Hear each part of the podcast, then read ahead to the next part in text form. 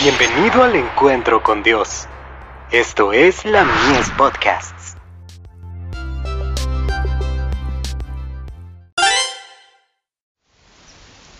Cada día con Dios. Lo que hace el amor. Alabaré a Jehová en mi vida, cantaré salmos a mi Dios mientras viva.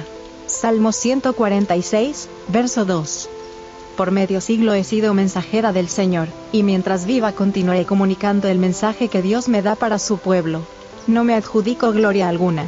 En mi juventud el Señor me hizo su mensajera, para transmitir a su pueblo testimonios de estímulo, amonestación y reprensión. Por 60 años he estado en comunicación con mensajeros celestiales, y he estado aprendiendo constantemente con respecto a las cosas divinas, y al modo como Dios obra continuamente para atraer a las almas del error de sus caminos a la luz de Dios.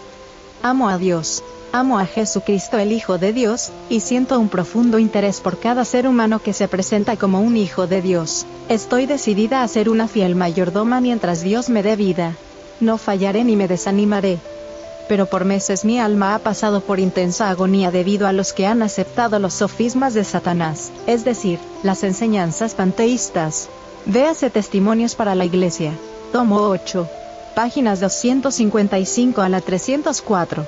Y las están comunicando a otras personas, haciendo toda clase de interpretaciones a fin de destruir la confianza en el mensaje evangélico para esta última generación, y en la obra especial que Dios me ha confiado.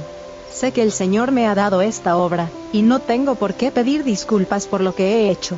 En mi experiencia constantemente estoy recibiendo evidencias del milagroso poder sustentador de Dios que se manifiesta sobre mi cuerpo y mi alma, que he dedicado al Señor.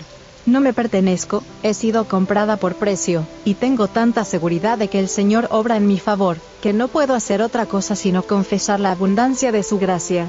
Amo al Señor, amo a mi Salvador, y mi vida está totalmente en las manos de Dios. Mientras me sostenga, daré un decidido testimonio. ¿Por qué tendría que quejarme? En muchas ocasiones el Señor me ha levantado de la enfermedad, me ha sostenido tan maravillosamente que nunca podría dudar. Tengo tantas evidencias inequívocas de sus bendiciones especiales, que no podría dudar jamás. Me da facilidad de palabra para presentar su verdad ante un gran número de personas.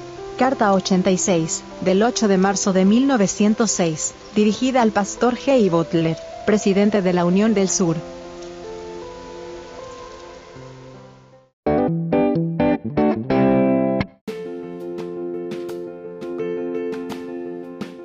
Visítanos en www.ministeriolamies.org para más contenido. Dios te bendiga.